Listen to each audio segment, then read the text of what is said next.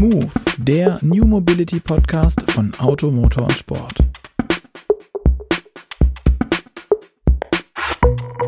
Hallo und herzlich willkommen zu Move, dem New Mobility Podcast von Auto, Motor und Sport.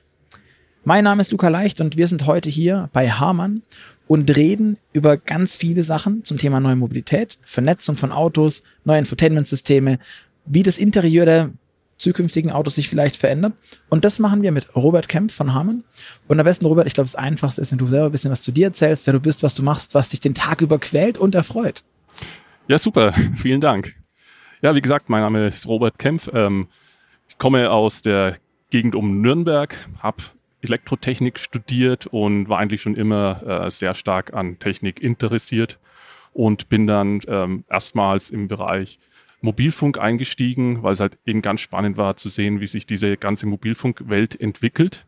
Und habe dann äh, nach vielen Jahren in, in diesem Bereich auch mit Zusammenarbeit mit Google und, und anderen Silicon Valley Companies gesehen, dass da so viel Innovation passiert, die man eigentlich auch ins Fahrzeug bringen müsste. Und habe mich dann entschieden, eben äh, der Zukunft mehr auf den Automobilbereich zu fokussieren und dort eben auch die, ja, sagen wir mal, Learnings und Technologien aus dem Mobilfunkbereich in den Bereich Automobil zu transferieren. Mhm. Und das war wirklich eine ja, ganz spannende Zeit. Und wenn man sich jetzt mal anschaut, was mit diesen ganzen Cloud-Diensten, was mit Konnektivität im Automobilbereich passiert, ähm, ist das eben ein Thema, was mich weiterhin stark bewegt. Und als Kontrast dazu mhm durch privat vor allem handwerklich aktiv sein, vor allem mit meinem Sohn, mit meinen Kindern, um ein bisschen, ja, so einen Kontrapunkt zu diesen ganzen Technologiethemen zu setzen und liebst natürlich auch mit meinem Mountainbike über die Trails im Frankenland zu fahren. Wenn du sagst handwerklich aktiv, was machst du mit deinen Kindern? Vor allem Holz, Holzarbeiten und also jetzt nicht nicht die Elektrotechnik, der nicht Elektrotechnik, die Elektrotechnik, nee, wirklich klassisch, ganz klassisch. Schön. Du hast es gerade eben schon gesagt, dich bewegt die ganze Sache zum Thema ähm, Telekommunikationsprodukte oder, oder Anwendungen, Cloud-Dienst etc. pp. ins Auto zu bringen. Da sind wir aktuell ja noch, ganz offen gesagt, ein bisschen am Anfang. Ja, es gibt irgendwie, wir haben ein E-Call im Auto, das heißt, wir haben eine SIM-Karte mittlerweile, wir haben Infotainment-Systeme, die Kassettendecks sind jetzt auch nicht mehr State of the Art im Auto, sondern wir haben irgendwie digitale Dienste wie Spotify oder sonst irgendwas. Aber so richtig digital, wie wir das von zu Hause kennen, von unserer, von unserem Smartphone. Ähm, das haben wir im Auto ja noch nicht. Was sind da in deinen Augen die Dinge, die den, den, ja, den Fortschritt bringen, beziehungsweise auch so einen, so einen gewissen Turnaround bringen und das ganze Thema Auto und Konnektivität noch mal ein Stück weiterbringen? Was man momentan sieht, äh, es, es, stimmt, äh, die Automobilindustrie hat lange Zeit gebraucht, um zu verstehen, äh, was für Technologien sie in die Fahrzeuge integrieren müssen, um solche Dienste, wie man sie von seinem äh, Mobiltelefon von zu Hause aus gewohnt ist, ins Fahrzeug zu integrieren. Aber da sehen wir jetzt eine, wirklich eine wahnsinnige Beschleunigung. Und natürlich, ähm, eine Voraussetzung ist, ich, ich brauche Konnektivität, ich brauche irgendeine Art und Weise, wie ich eben Daten, Dienste und so weiter ins Fahrzeug bringen kann. Mhm. Deswegen Konnektivität ist ein, ist ein großes Thema. Dementsprechend aber natürlich auch äh, die Sachen, die im Backend laufen, diese Cloud-Dienste. Du hast schon Spotify erwähnt. Da gibt's natürlich noch äh, tausende mehr, die wir jetzt von unseren Apple Android-Phones kennen, die man auch im Auto nutzen könnte. Mhm. Was wir dabei aber beachten müssen, ist zum einen, äh, das Auto ist nicht ein Wohnzimmer, äh, es ist eine sicherheitskritische Umgebung. Das heißt, äh, es ist auch wichtig, darüber nachzudenken, wie kann ich zum einen Zugang gewährleisten, aber auch die Nutzung in einer Art und Weise äh, herstellen, mhm. die diesen Sicherheitsaspekt genügt. Also wir wollen ja nicht bei mit 200 in Deutschland auf der Autobahn unterwegs sein und äh, gleichzeitig über Amazon oder sonst wen ein, ein, ein Video anschauen, das uns ablenkt. Also wir müssen auch das immer in, dem, in diesem Sicherheitskontext sehen und, und verstehen, mhm. wie sind solche Dienste auch integrierbar im Fahrzeug. Nichtsdestotrotz, wir sind ja hier gerade auf der CES, ähm, ist es so, dass der ganze Bereich Consumer Electronics, was ja das Steckenpferd der CES seit, ja. seit Jahren ist, und ich würde auch sagen, mittlerweile ist die CES schon zu gewissen Teilen eine Automesse irgendwie und zeigt hier ganz viel. Was sind denn die Dinge, die wir sehen, die aus der Consumer Electronic, also aus diesem ganzen Thema ähm, Infot oder Radio etc. pp. ins Auto wandern? Was sind da die, die Schlüsselelemente?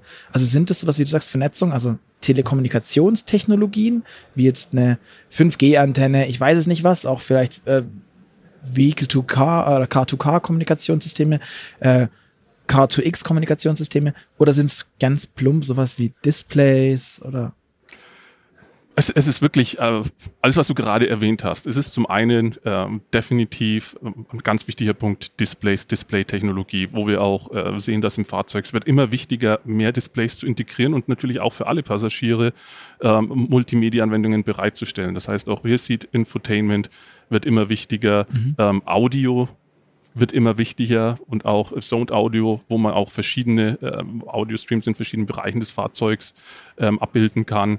Ähm, natürlich äh, die ganze Sache 5G, die im Kommen ist und dementsprechend auch kurze Latenzzeiten, also mhm. für diesen Signalweg äh, bereitstellt, hohe Bandbreiten.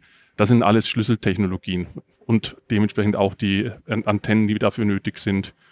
Und nicht zu vergessen, die ganzen Rechnerarchitekturen, die ins Fahrzeug integriert werden müssen, wo wir früher gesehen haben, dass eigentlich äh, für jede kleine Funktion ein kleines Steuergerät im Fahrzeug war und wir jetzt eben schon den Trend sehen, es macht Sinn, das alles zu integrieren, Domänencontroller und später auch Zentralrechner mhm. äh, darzustellen. Und das ist auch ein Thema, wo Harman extrem ähm, aktiv ist, eben diesen ganzen äh, Weg von der Cloud ins Fahrzeug zum Nutzererlebnis eben darzustellen, wie wir sie auch jetzt bei der CS mit unserer Harman Experience Integrated Solution Bundles ähm, unseren Kunden vorstellen. Dazu würde ich konkret nochmal später kommen. Jetzt ist, glaube ich, Harman vielen Leuten vor allem ein Begriff im Sachen Info, äh, vielmehr Radio oder Infotainment im Sinne, wenn es im Auto schon ist, beziehungsweise sonst vielleicht sogar von der HiFi-Anlage zu Hause. Ja. Ähm, Du sagtest gerade eben, dass das Thema Audio immer wichtiger wird. Warum ist das so, dass es im Auto das Thema Audio immer wichtiger wird? Wenn ich mir überlege, dass irgendwie die Leute schon früher auf dem Bäckerradio, ich meine, Bäcker ist, glaube ich, auch eine Tochter von euch äh, mittlerweile, ähm, dass die da irgendwie drauf abgefahren sind, dass, das, dass der Sound im Auto irgendwie gut sein muss, das ist ja jetzt keine, keine Erneuerung. Es ist keine äh, Erneuerung, aber wir haben den Effekt ähm, auch durch Fahrerassistenzsysteme, die mehr und mehr im Kommen sind und natürlich auch den Fahrer entlasten, dass mehr Fokus auf Multimedia, auf Unterhaltung gelegt wird. Und dementsprechend, äh, wenn man mal jetzt äh, anschaut, der, der, Endkunde, was will er? Er will die Sicherheit Alles. in dem Fahrzeug, er will äh, Komfort, er will Zugang zu allen möglichen Diensten und er will Mobilität. Mhm. Und, und, in diesem Zusammenhang ist natürlich Audio und Audioqualität ein, ein immer wichtigerer Aspekt, wenn ich mich mhm. nur, nicht nur voll auf die Straße konzentrieren muss, sondern einfach mehr und mehr durch diese Fahrerassistenzsysteme in den Genießermodus übergehen kann im Fahrzeug. Dann sind natürlich äh, Audioaspekte und auch konfigurierbares Audio äh, äh, extrem wichtig. Was meinst du mit konfigurierbaren Audios? Da rede ich vor, vor allem um Personalisierung. Wir haben jetzt auch eine Lösung in den Markt gebracht, äh, wo man eben äh, im Fahrzeug äh, über die Cloud verschiedene Konfigurationen einfach runterladen, installieren kann. Äh, mein Auto soll zum Beispiel wie der Konzertsaal in äh, ja, New York oder sonst wo klingen. Äh, man kann einfach sein mhm. Auto an seine Bedürfnisse anpassen. Und was, das bisschen, was bisschen krank ist. Jetzt stelle ich mir gerade vor, ich sitze in meinem kleinen Golf und dann klingt der irgendwie wie die Oper von Sydney oder so. Ähm, aber Es wird ein bisschen, bisschen skurril, glaube ich, wenn ich, mal, wenn ich im beengten Kleinwagen sitze, dann habe ich so ein, so ein, so ein, so ein Raumhallgefühl. Aber vielleicht fühlt es sich dann nicht mehr wie ein Kleinwagen an, sondern wie ein Konzertsaal. Okay, Punkt für dich. Alles klar. Ähm, wir haben auch schon das Thema Displays kurz gestriffen. Ähm, was mir auf der CES aufgefallen ist, dass es irgendwie grob überschlagen eine Trilliarde Displays gibt, die gerade vorgestellt werden. Die können 3D, die können groß, die können klein, die können besonders scharf, die können besonders hell, besonders dunkel, besonders OLED, besonders LCD, besonders alles Mögliche. Warum ist da in deinen Augen gerade so viel, so viel Musik drin? Warum ist das Thema Display gerade so, so heiß? Auch hier äh, sehen wir eben, dass die Ansprüche des Kunden extrem steigen. Wenn wir jetzt nur mal zurückschauen, äh, zu Hause, wo wir aufgewachsen sind, noch, noch Röhrenbildschirme, Bildqualität äh, wirklich nicht unbedingt ich das, akzeptabel. Ich, ich muss sagen, ich fand das damals nicht schlecht, aber ich kannte halt auch nichts anderes. Ja, ja. Und nun ist man doch verwöhnt. Wenn ich jetzt zu Hause meinen OLED-Fernseher oder QLED-Fernseher habe, diese Bildqualität möchte ich ja eigentlich auch im, im, im Fahrzeug wiederfinden. Mhm. Und die ganzen analogen äh, Instrumente, die man hatte, wo nichts konfigurierbar war, wo einfach die Farbbrillanz gefehlt hat, äh, man ist mittlerweile ver verwöhnt. Mhm. Und äh, dementsprechend sehen wir diese ja, Millionen von verschiedenen Displayanbietern und Displays, die jetzt da im, im, Markt positioniert werden sollen. Aber es ist wirklich ähm, durch den Kunden getrieben, einfach diese höheren Qualitätsanforderungen. Und wir werden auch sehen, die, die Nutzung des Fahrzeugs. Das Fahrzeug wird ja von einem ja, einfachen Medium und vom A nach B zu kommen, nur mhm. um diese Transportfunktion zu erfüllen, doch langsam äh, zu, zu einer Art äh, ja, Wohnraum, einem zweiten Wohnzimmer, einem zweiten Büro.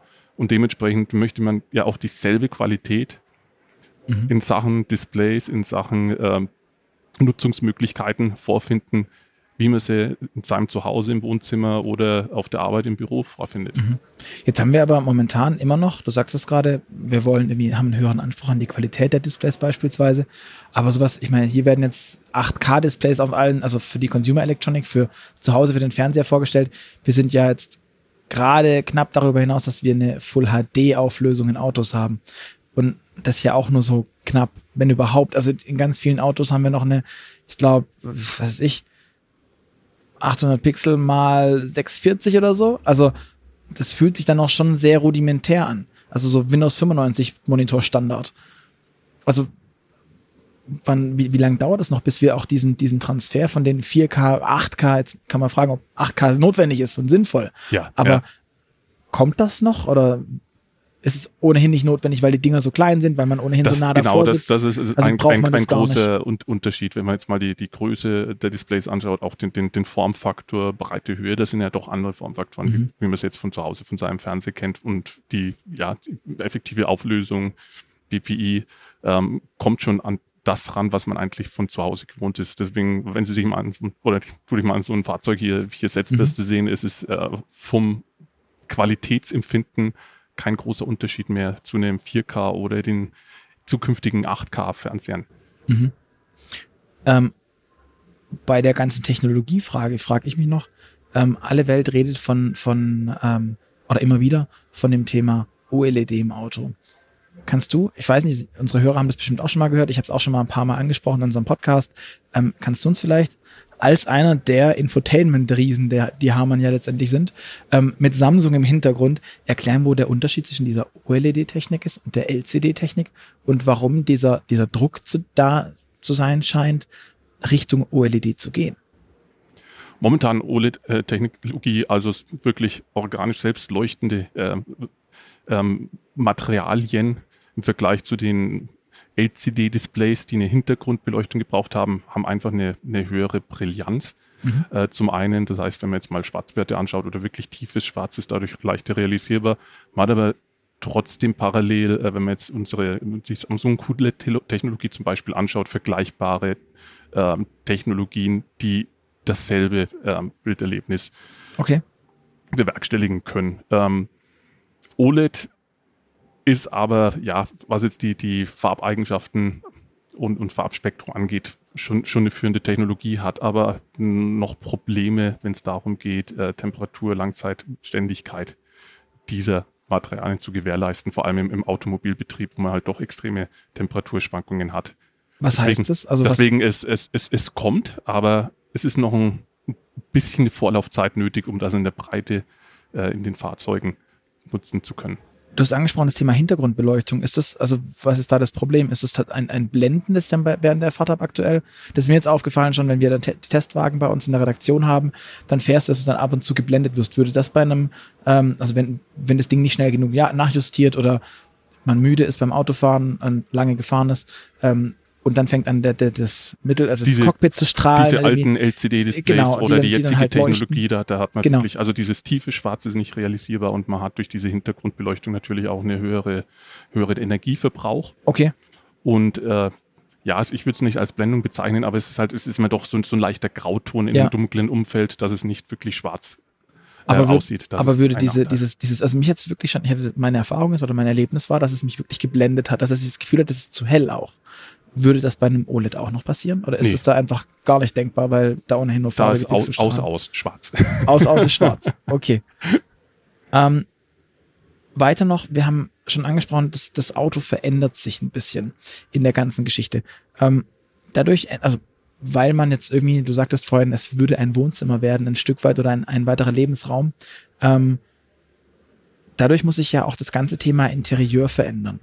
Ähm, kannst du uns da ein paar Einblicke geben oder ein paar Ideen vielleicht auch und, und, und Konzepte, die, an denen ihr auch arbeitet, wie sich so ein Innenraum verändern kann, was, der, also was sich da verändert und wie und womit? Mhm.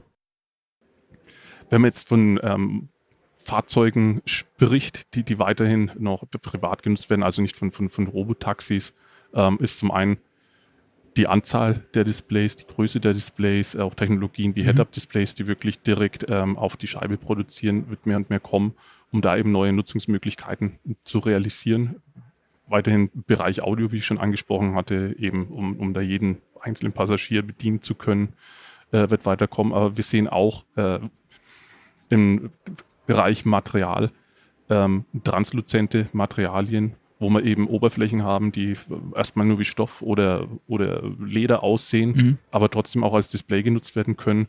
Das heißt, die, ganze, die ganzen Materialien, die Haptik und auch die Konfigurabilität äh, im Innenraum, mhm. was kann ich mit meinen Sitzen machen, wie kann ich die einstellen, äh, wird sich eben erweitern und verbessern. Und äh, da, da ist ein äh, aus meiner Sicht äh, wirklich äh, sind, sind da viele Sachen möglich, die ja einfach den Komfort für den Nutzer erhöhen und auch ja diese, wie soll man sagen, Lust ins Auto einzusteigen, von A nach B zu gehen, ja fördern werden. Und das wird extremer natürlich mit dem mit dem Robotaxi, wo man dann wirklich sich vorstellen kann, äh, man hat eine Variable in den Raumkonfiguration, man hat zum Beispiel einen Entertainment-Modus, wo man in der Front gar keine Frontscheibe mehr hat, sondern das mehr oder weniger als Projektionsfläche für, für Videos sieht. Man kann die Sitze umstellen mit einem ausfahrbaren Tisch, um jetzt auf äh, ja, der Fahrt von A nach B mit seinen Kollegen äh, ein Meeting abzuhalten.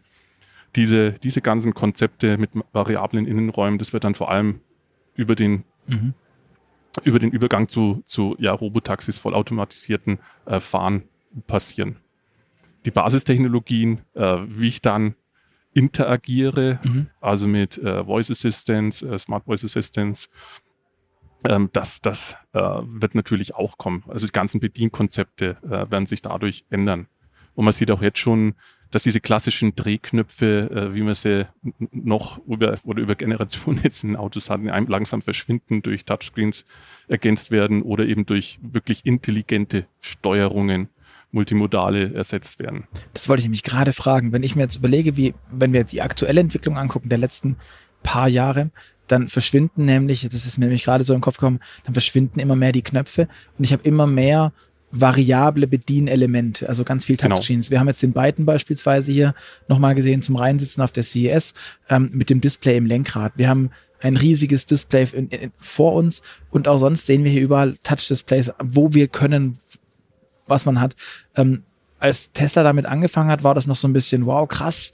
Ähm, mittlerweile kriege ich in jedem Hyundai, und jetzt nichts gegen Hyundai, Hyundai baut tolle Autos, aber nicht irgendwie High-End Premium verrückt krass, sondern hm.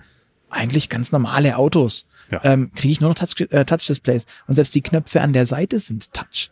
Ähm, glaubst, also was ist denn dein persönliches Gefühl?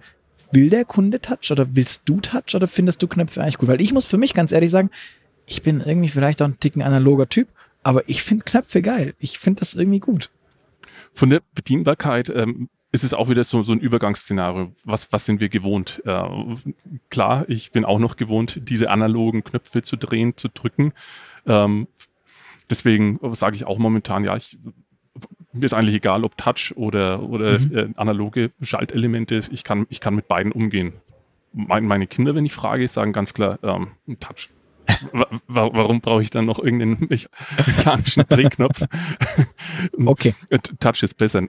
Äh, was natürlich in manchen Situationen, äh, wenn man jetzt wieder über, über Ablenkung Fahrzeug spricht, äh, vorteilhaft wäre, ist dieses haptische Feedback, also diese genau. Technologien mit einzubauen, um, um das Gefühl zu haben, hier ist wirklich noch was äh, Mechanisches, was und, ich. Und es hat auch verstanden, was ich mache. Genau, also das genau. finde ich, das ist, was, was mir bei Touchscreens häufig abgeht, dass ich nicht merke, das, was gerade passiert. Also dass ich getroffen, dass ich den Knopf getroffen habe, dass ich den richtigen Knopf getroffen habe, weil es ja alles ein fließender Übergang ist. Ähm, eine weitere Bedienmöglichkeit ist ja auch die Sprachsteuerung, die, Sprache, ja. die immer, die immer weiterkommt. Ähm, Wie siehst du denn das und woran arbeitet Hamann vielleicht auch in Sachen Sprachsteuerung, beziehungsweise ist das schwierig? Weil ich weiß nicht, ich sehe jetzt für mich so eine Siri im Telefon, wir haben, der oder andere wird irgendwie so ein, so ein HomePod haben, ähm, eine Alexa, weiß der Kuckuck. Die Dinger funktionieren, die, versprechen, äh, die, die verstehen einen mittlerweile ja auch einigermaßen. In den meisten Autos ist es aber noch anders. Wie siehst du das? Warum ist das so? Und warum ist das vor allem immer noch so? Weil Sprachsteuerung im Auto sind jetzt nichts Neues. Ist eigentlich nichts Neues. Äh, dass es natürlich natürliche Sprache versteht, interpretieren kann, äh, ist eine große Herausforderung äh, bei, bei Harman. Wir haben unseren Virtual Personal Assistant, der mehr oder weniger verschiedene Spracherkennungstechnologien von verschiedenen Herstellern integriert und mhm. unser eigenes IP noch nutzt, um, um da eben diese Fähigkeiten auf den Level zu erhöhen, wie man als Endkunde erwartet.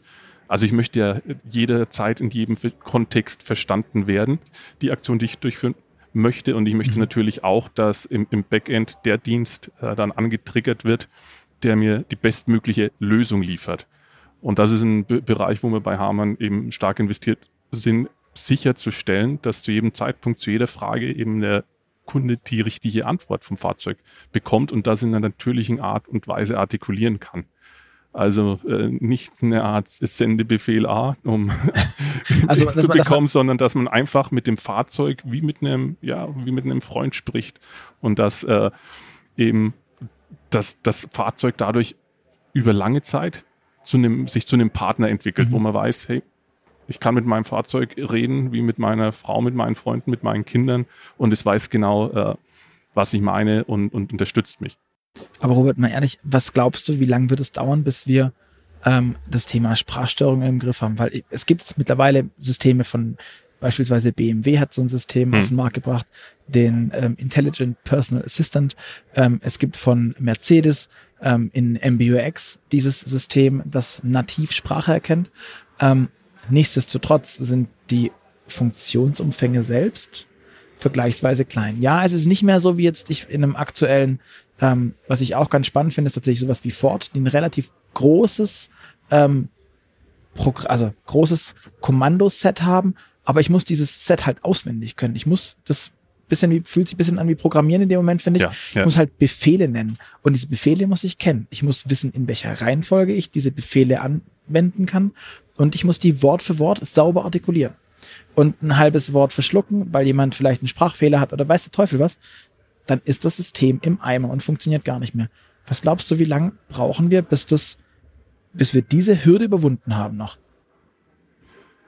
Es ist schon noch ein Weg, es wird noch ein paar Jahre dauern, bis das in der Breite in Fahrzeugen verfügbar ist. Ähm, ein Problem, kommen wir wieder zurück zur Technologie. Was möchte ich steuern und wie kann ich es steuern? Weil momentan hat man natürlich noch viele Restriktionen äh, in der Automobilarchitektur, dass eben äh, viele dieser natürlichen Kommandos, die schon interpretiert werden könnten über die Technologie, die vorhanden sind, nicht die äh, ja, gewünschten Reaktionen im Fahrzeug, sei es jetzt Konfigurationen von, von der Klimaanlage, andere Sachen ausführen kann. Und das ist eben äh, so, so ein iterativer Prozess. Im Endeffekt ist es so, so, so ein Lernprozess, mhm. wo wir jetzt mehr und mehr äh, dieser, dieser Steuergeräte, diese Technologien äh, erweitern, dass eben ja. diese Sprachsteuerung äh, unterstützt wird. Aber gerade sowas wie Klima beispielsweise oder die Temperatur im Auto, die kann ich ja sogar schon mit Sprache steuern. Also das, das, das geht, geht, ja gerade ja. bei, bei den BMWs oder bei den Mercedes geht das ja tatsächlich. Da kann ich im Auto ja sogar sagen, mir ist kalt und dann macht es halt wärmer. Also es, es interpretiert tatsächlich meine Aussage. Ja. Ähm, aber welche Funktionen meinst du denn, die jetzt nicht funktionieren? Wenn es dann auch um komplexere Szenarien geht, wie äh, ja, äh, bestell mir bitte einen, einen Kaffee bei dem nächsten äh, Coffeeshop, äh, mhm. der auf meinem Weg liegt. Und, und gib mir Rückmeldung, wann ich ihn abholen kann. Solch, solche Szenarien, wo es schon Kontext. Aber wo ist da jetzt die, die, also jetzt muss ich ganz naiv fragen, wo ist da die Schwierigkeit? Das Auto hat über irgendeine eine Navigationsschnittstelle, über eine Kartenschnittstelle den Zugriff auf die Sache mit, wo ist dieses Café in meiner Nähe oder auf der Route. Das Auto hat durch Google oder wo auch immer her garantiert auch die Nummer von dem Ding. Ähm, eine E-Mail-Adresse wahrscheinlich, weil alle Unternehmen eine Website haben, etc. pp. Ähm, die Schwierigkeit würde ich persönlich jetzt noch erkennen mit, das mit der Antwort. Das, wie, wie schaffe ich einen Kanal, dass das Café mir auch antworten kann, weil da im Zweifel irgendwie, weiß nicht, Tante Luise sitzt und Tante Luise halt kein Smartphone hat und ja. es irgendwie zurücktippen kann. Aber der Weg dorthin für die Bestellung, für die klassische Pizza-Bestellung, ich komme die dann gleich abholen. Warum geht das noch nicht? Das, das ist das Lustige. Weil die ganzen Schritte, die du aufgezählt hast, die gehen alle. Alles vorhanden, alles verfügbar. Aber die Integration im Fahrzeug, um diese gesamte Wirkkette mehr oder weniger zu realisieren und in einer Art mhm. und Weise, wie sie äh, langfristig auch in, in jedem Fahrzeug genutzt werden kann. Das ist noch die Problematik. Man hat Ansätze bei eigenen, einzelnen ähm, OEMs, die eben äh, das jetzt für die nächste Generation realisieren. Aber in der Breite, wenn ich von Fahrzeug A in Fahrzeug B einsteige, äh, dieselbe Funktionalität auf dieselbe Art und Weise nutzen zu können, das wird eben dauern. Und, okay. Aber ja, die, die, diese, diese Einzelschritte, und die Technologien dahinter sind vorhanden. Das ist mehr dieses Integrationsproblem. Wie, wie kriege ich diese Seamless Experience okay. eben, eben realisiert? Und wie kann ich sicherstellen, dass ich als Endnutzer nicht in jedem Fahrzeug, in das ich einsteige, äh, neu lernen muss, wie die Bedienung funktioniert? Das finde ich ist gerade ein schönes Stichwort. Ähm, wenn man jetzt hier sich so umhört, gerade auch im CES-Umfeld, hört man immer wieder ein bisschen raus, dass es vielleicht doch bald mal die Chance gäbe, dass ich gewisse Hersteller zusammensetzen und sagen, wir bauen mal ein Backend in Anführungszeichen auf, das zumindest in Ansätzen ermöglicht, Funktionen, die auf der einen Seite funktionieren, mit den anderen auch funktionieren. Dass vielleicht Profile ausgetauscht werden können. Dass ich nicht mehr nur der Audi-Kunde bin, der dann auch nur Audi-Features und auch nur Audi das weiß und dass da irgendwas über, übergreifendes da ist, was Größeres, was das letztendlich auch hm. mitbringt. Wie wir das letztendlich vom Smartphone kennen, mit einem Android, wo ich dann in meiner Google-Umgebung bin und Google als Kalender, als Kontakte, als Maps, als ja. wie sie heißen. Oder bei Apple das gleiche Spiel in Grün habe ich ja auch. Es gibt auch große Teile von Microsoft, die sowas ja auch abdecken können, ähm, aus der ganzen Exchange-Plattformbasis. Äh, Aber wird es sowas geben? Glaubst du, das ist realistisch? Aus, aus meiner Sicht ja. Ähm, natürlich wird's oder gibt es jetzt ähm, ähm, parallele Ansätze, wo verschiedene, inklusive Harman-Hersteller eben rangehen und sagen, ja, wir, wir müssen diese Nutzerprofile definieren, spezifizieren und Schnittstellen, damit die genutzt werden können, um, um solche, ja, äh, wie soll man sagen, die, die, die persönlichen Präferenzen, Daten von Fahrzeug zu Fahrzeug mitnehmen zu können. Dass es einen globalen Standard gibt, der von allen genutzt wird, das ist so ein Findungsprozess und der ist, der ist gerade am Loslaufen und äh, wird sicher, äh, wird sicher noch einige Jahre dauern. Und wenn es dann über eine Art Gateways ist, diese, die diese verschiedenen Profile dann austauschen können, um das auf verschiedenen Fahrzeugen von äh, unterschiedlichen OEMs weltweit zu gewährleisten. Also aus meiner Sicht wird das kommen. Natürlich äh, erwarte ich auch, dass es kleinere Einschränkungen gibt. Also vollumfänglich äh, dass jeder OEM genau dieselben ähm, Profilinformationen zur Verfügung stellt, glaube ich nicht, aber für Basisfunktionen, die von jedem Nutzer erwartet werden, mhm. denke ich schon, dass das in den nächsten Jahren jetzt realisiert werden wird. Wir reden die ganze Zeit davon, dass Autos vernetzt sein müssen, noch mehr vielleicht auch, als sie jetzt schon sind oder auch noch mehr vernetzt werden. Ihr arbeitet ja fleißig dran. Ich durfte gerade vorhin hier über euren Stand laufen mhm. und es gibt alles Mögliche. Von Retrofit, also nachträglich nachrüstbaren ähm, Intelligentmachungen, um das mal ganz verrückt und verklausuliert zu formulieren, von Autos, indem ich einen OBD-Dongle nehme, den in den, in den, also das ist die Onboard-Diagnose, den dort in den Stecker einstecke, dann eine Dashcam montiere und da wiederum irgendwie einen Datenplan, eine SIM-Karte, was auch immer dabei ist. Ja. Und ich dann über Smartphone alarmiert werde, wenn irgendwas ist mit meinem Auto, ähm, die Dashcam mir eine, einen Crash Alert gibt oder sowas oder eine Abstandswarnung mhm. oder weiß der Teufel was. Ähm, also ich so auch so das E-Call-Nachrüstartiges dabei habe, bis hin zu kranken Cloud-Lösungen, die, die sich noch sehr, sehr, sehr weit weg anfühlen, wo über eine Cloud gesteuert alles auf einmal irgendwie mit sich mitläuft und mein Auto quasi in Anführungszeichen nur noch leere technische Blechhülle ist, aber ja. die ganze Intelligenz außerhalb ist und das ja. Einzige, was ich brauche, ist einen dicken Datenstrang, den ich irgendwie over the air verbinde. Verbinde, ja. Ähm, wie weit weg, also das ist irgendwie dann dieses Smartphone auf Rädern wobei die Smartphones ja heute, müssen wir fair auch noch sagen, schon noch einen ganzen ordentlichen Batzen an Software direkt drauf haben.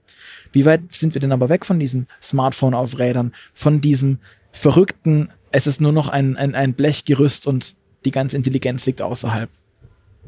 Das Oder kommen wir da überhaupt hin? dass die ganze Intelligenz äh, außerhalb liegt, äh, ist jetzt erstmal ist mal ein Konzept. Äh, es wird in Bereichen, sprechen wir wieder über das autonome Fahren zum Beispiel, äh, da wird immer ein Kernsoftware auch im Fahrzeug äh, laufen müssen. Wenn wir jetzt über nicht zeit- und sicherheitskritische Themen reden, werden wir auf jeden Fall sehen, dass mehr und mehr der Funktionalität äh, entweder in der Edge ähm, oder in der Cloud abgehandelt werden wird. Vor allem durch 5G wird das aber erst möglich. Also Stand heute äh, würde ich sagen, keine Chance, aber mit, mit der 5G-Technologie in den nächsten fünf bis zehn Jahren äh, werden wir sicher sehen, dass ein, dass ein Großteil der Funktionalität auch in die Cloud ausgelagert wird. Aber das ist jetzt auch wieder äh, nutzungsfallspezifisch. Also es gibt Nutzungsfälle, wo man sagt, da macht es keinen Sinn. Das sollte wirklich noch weiter im Fahrzeug laufen. Aber es gibt auch andere Fälle, wo man einfach sagt, ja, äh, warum bauen wir da teure Hardware ins Fahrzeug ein für Anwendungsfälle, die vielleicht ähm, einmal im Monat auftreten mhm. und genauso gut über die Cloud abgehandelt werden können. Das, das, das, das ist auch so ein, so ein Findungsprozess und da ist noch viel ähm, Analyse, Entwicklungsarbeit nötig, um eben dieses Optimum zu finden. Und ja, die große Vision ist ja im Endeffekt, dass man langfristig eine Art Elastic Compute hat, dass man zu jeder Zeit sagen kann, wo welcher Teil berechnet werden kann und das auch dynamisch ändern kann. Mhm. Welche Dienste benutzt du denn aktuell in deinem Auto? Oder vielmehr noch vorher gefragt, was fährst du denn aktuell für ein Auto? Oder Autos? Autos. Autos? Was für Autos? Ein Spaßauto, ein BMW 650 Cabrio. Das ist sehr spaßig. Aber den fährt eigentlich immer nur meine Frau, weil ich das unterwegs bin. Ungeschickt. Und einen, ja, Charan für die Familie. Also momentan. Das ist auch eine spannende Spreizung. Welche Dienste nutzt du da? Also ich, jetzt ist der Charan nicht mehr taufrisch. Ähm, wenn ich das so, ich weiß nicht, wie lange der noch gebaut wurde, aber ich meine, äh, nee, er wird noch gebaut aktuell, Er wird noch gebaut, ich, aber, aber die Technik ist schon so, relativ, genau. äh, ist schon veraltet, ja. Deswegen hilft mir da zum Beispiel auch Android-Auto sehr bei Navigation und solchen Geschichten. Okay. Was ich natürlich bei neuen Fahrzeugen äh, Mittlerweile ja, würde, ja. Genau, und glücklicherweise hast du ja Android-Auto heute fast in allen Autos äh, serienmäßig oder immer, immer mehr. Ja. Aber an den, an den Build-in-Diensten, was, was nutzt du da am liebsten? Oder am meisten, ja? Momentan fast keine, äh, weil ich eben zu viel unterwegs bin und gar keine Zeit habe. Also wenn ich im Auto sitze, bin ich normalerweise in, in, in irgendwelchen Telefonkonferenzen. Okay. Und äh, höre Nachrichten. Deswegen da ist keine, keine Gelegenheit, was anderes zu tun. okay. Was ich mir aber definitiv wünschen würde, wenn es jetzt um Dienstezugang geht und auch wenn Familie mit unterwegs mhm. ist, ist, ist eben ähm, ja dasselbe Umfeld wie auf dem Mobiltelefon, wo man die Dienste runterladen, nutzen kann, aber eben äh, nicht nur das Mobiltelefon auf Rädern zu haben, sondern eigentlich einen Schritt weiter zu gehen, weil mit, mit besserer Audioqualität, mit größeren Displays wirklich dieses, dieses, diesen Wohnzimmereffekt im Auto zu realisieren. Mhm. Und sei es jetzt für Unterhaltung oder eben auch für ja, Produktivität im, im Fahrzeug arbeiten zu können. Aber jetzt muss ich nochmal ganz ketzerisch fragen. Samsung ist eure, eure, euer Mutterkonzern von Hamann. Ja. Ähm, Samsung setzt bei den Smartphones auf Android, ist also quasi in diesem Google-Universum, wenn man jetzt böse sagt, man verhaftet, verankert, integriert, wie auch immer. Man arbeitet damit. Man nutzt es als Betriebssystem. Dieses Google-Universum ist unfassbar vielfältig, bietet unfassbar viele Möglichkeiten, also zahllose Dienste, Techniken etc. pp. Ähm, aktuell meine, mein Gefühl ist, dass viele Autohersteller noch hergehen und versuchen, irgendwie eine eigene Welt zu schaffen, in, wie du auch gerade angesprochen hast, mit denen ich diese ganzen Dienste nutzen kann. Was ist deine Meinung Glaub, oder was ist dein Gefühl? Glaubst du, das ändert sich in irgendwie mittelfristig, langfristig, dass es eben, dass die Autohersteller das einsehen oder ist das ein Glaube, der zu Recht da ist, dass es Sinn macht, dass ein Autohersteller diese eigenen Systeme, eigenen Ideen, eigenen ja, Plattformen letztendlich anbietet mhm. und auch an den Kunden bringt und bringen kann und dass die angenommen werden. Die, die Kunst wird sein, wirklich das Beste der verschiedenen Welten zusammenzubringen. Und da ist äh, auf, auf jeden Fall ein Platz für OEM-spezifische Lösungen, als auch ein Platz für ja, ein Android oder ein Apple-Ökosystem. Mhm.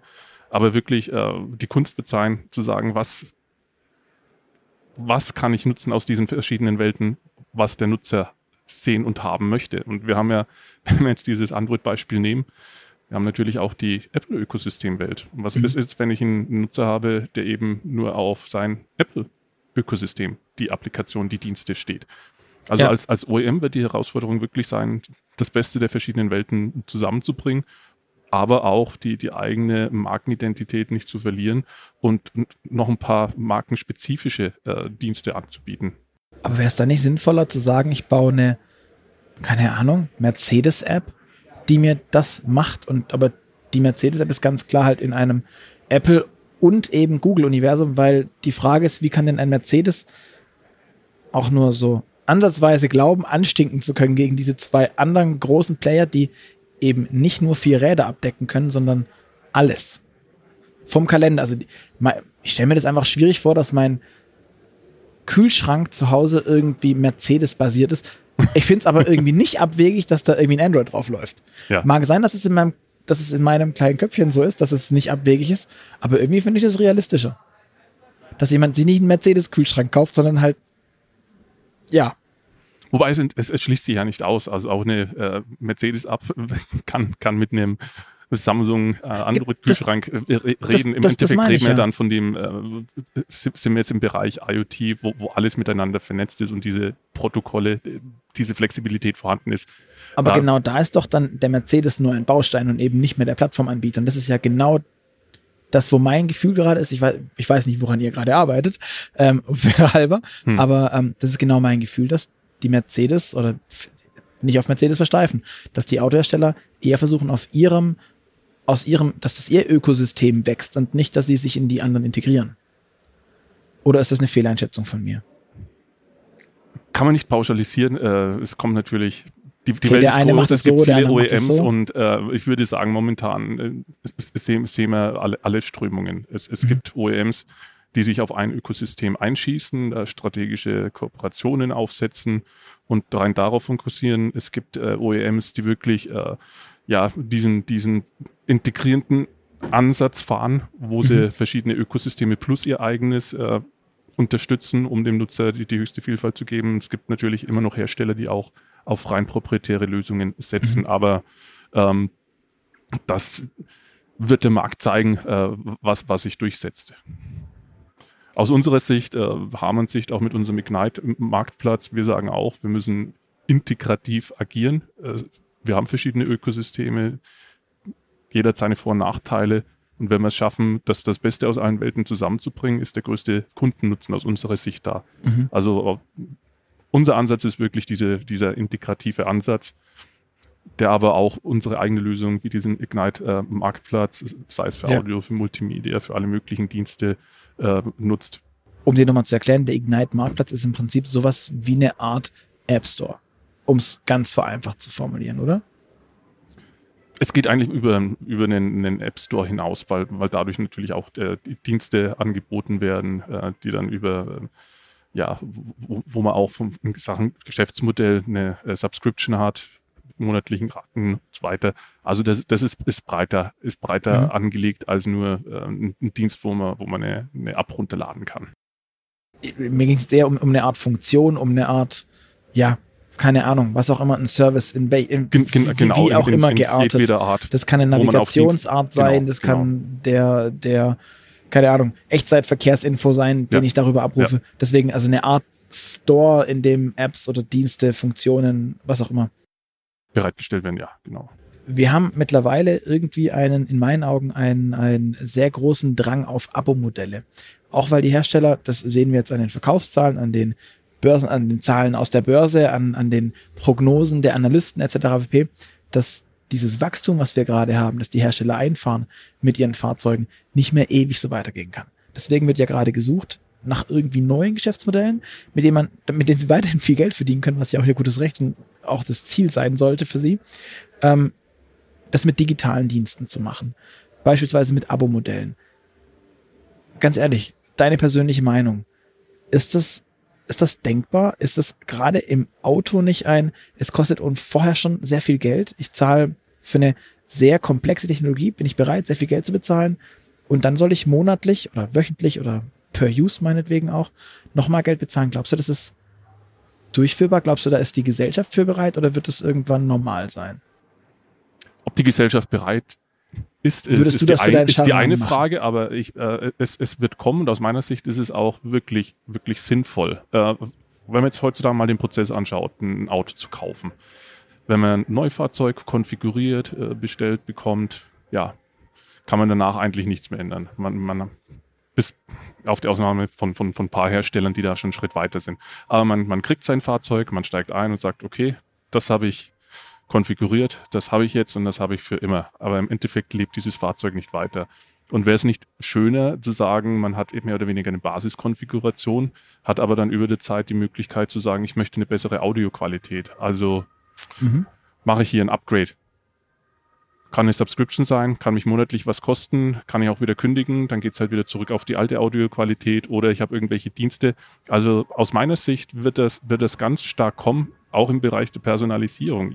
Jeder Nutzer ist anders und jeder Nutzer entwickelt vielleicht andere Bedürfnisse über die Nutzungszeit vom Fahrzeug. Und wenn ich jetzt mit Konnektivität, mit äh, Software OTA die Möglichkeit habe, da äh, wirklich sozusagen diese Upgrades zu fahren, neue Funktionalität ins Fahrzeug zu integrieren, dafür auch zahlen zu müssen oder aber dann auch wieder abzukündigen, ähm, ist es ja was, was eigentlich einem Nutzer entgegenkommt und relativ nah an dem ist, was wir jetzt ja schon von zu Hause kennen. Äh, sei es jetzt Netflix-Abo, sei Mhm. es jetzt Spotify, sei es andere Dienste, warum nicht auch im Auto? Ja. Ähm, zu guter Letzt würde ich noch ein bisschen was fragen wollen zum Thema, ähm, wie wir das auch vom Smartphone her kennen. Ein Smartphone hat unfassbar viele Sensoren. Die kann ich mit Apps nutzen, weil der Hersteller die freigibt. Ja. Ein Auto hat auch unglaublich viele Sensoren. Ich rede jetzt nicht von der Lambda-Sonde, sondern von Kameras, von Temperaturen, von etc. pp. Glaubst du, dass es bald so sein wird, dass diese Sensoren und diese Daten der Sensoren auch in Anführungszeichen freigegeben werden?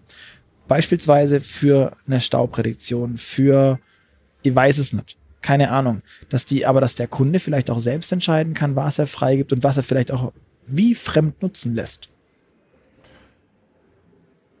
In diese, diese Daten, die sind extrem wichtig, ja, die könnten definitiv genutzt werden, inwieweit man sie freigeben kann und inwieweit dadurch vielleicht auch wieder ein Geschäftsmodell für den äh, Nutzer entsteht, diese, diese Daten zu, zu verkaufen, obliegt natürlich diesen, ja, Dem Hersteller, der es Den- den- ermöglich machen muss und sagen muss, ja, okay. diesen Schirm GDPR, wa- was, was darf man jetzt für Daten nutzen, wie kann man sie Mhm. nutzen? Also es ist definitiv ein, ein heißes Thema in der Industrie, weil die, diese Daten sind extrem wichtig und, und könnten für Verkehrsfluss und so weiter äh, extrem wertvolle Dienste leisten, wenn man Ja, ich stelle mir allein vor Wetterkarten.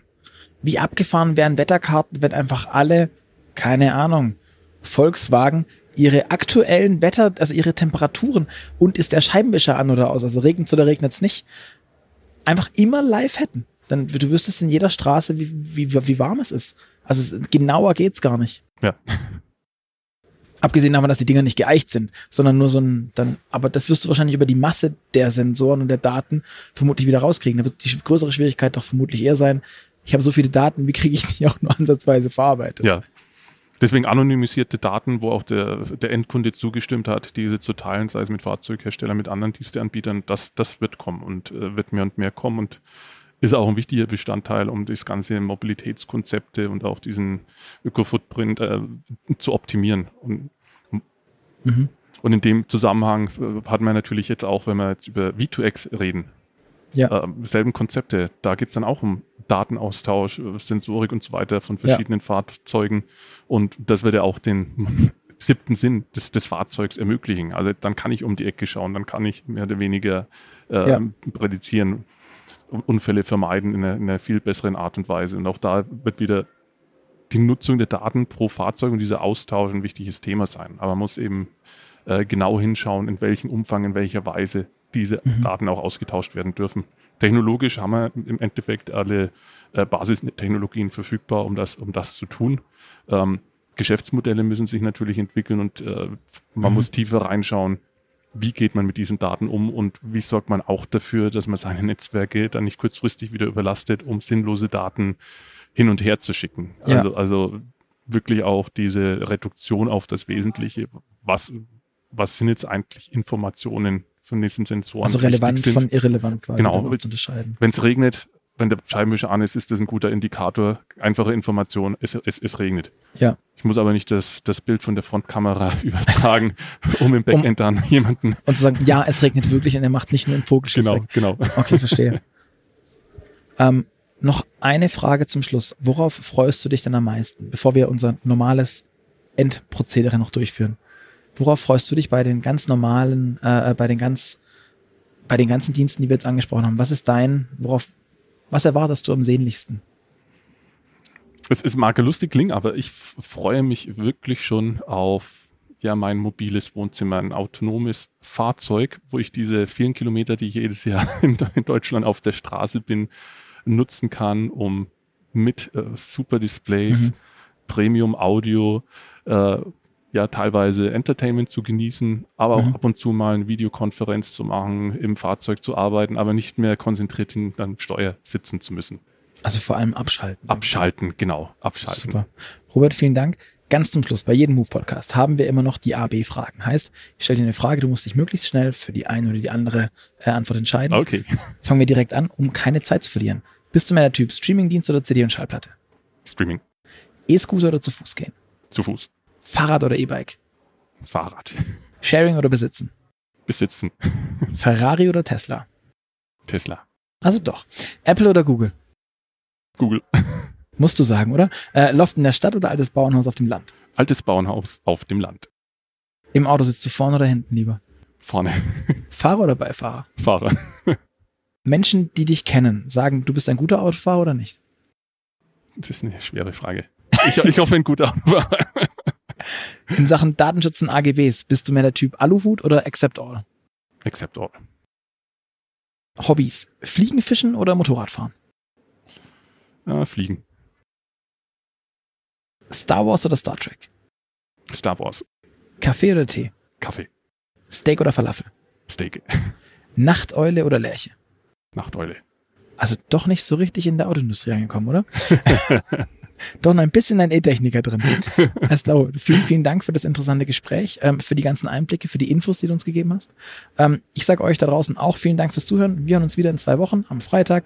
Und bis dahin freuen wir uns ganz besonders auf euer Feedback. Wenn ihr Fragen habt an Robert, dann schickt die uns bitte gerne an podcast.move-magazin.de. Ich leite die dann weiter und versuche sie euch direkt zu beantworten. Ähm, und ansonsten hinterlasst uns gerne Feedback, entweder auf iTunes oder auch sonst. Ähm, bewertet uns gerne und ganz zum Schluss noch, wie immer, wenn ihr wollt, könnt ihr auch die Automotor und Sport nicht nur hören, sondern auch lesen.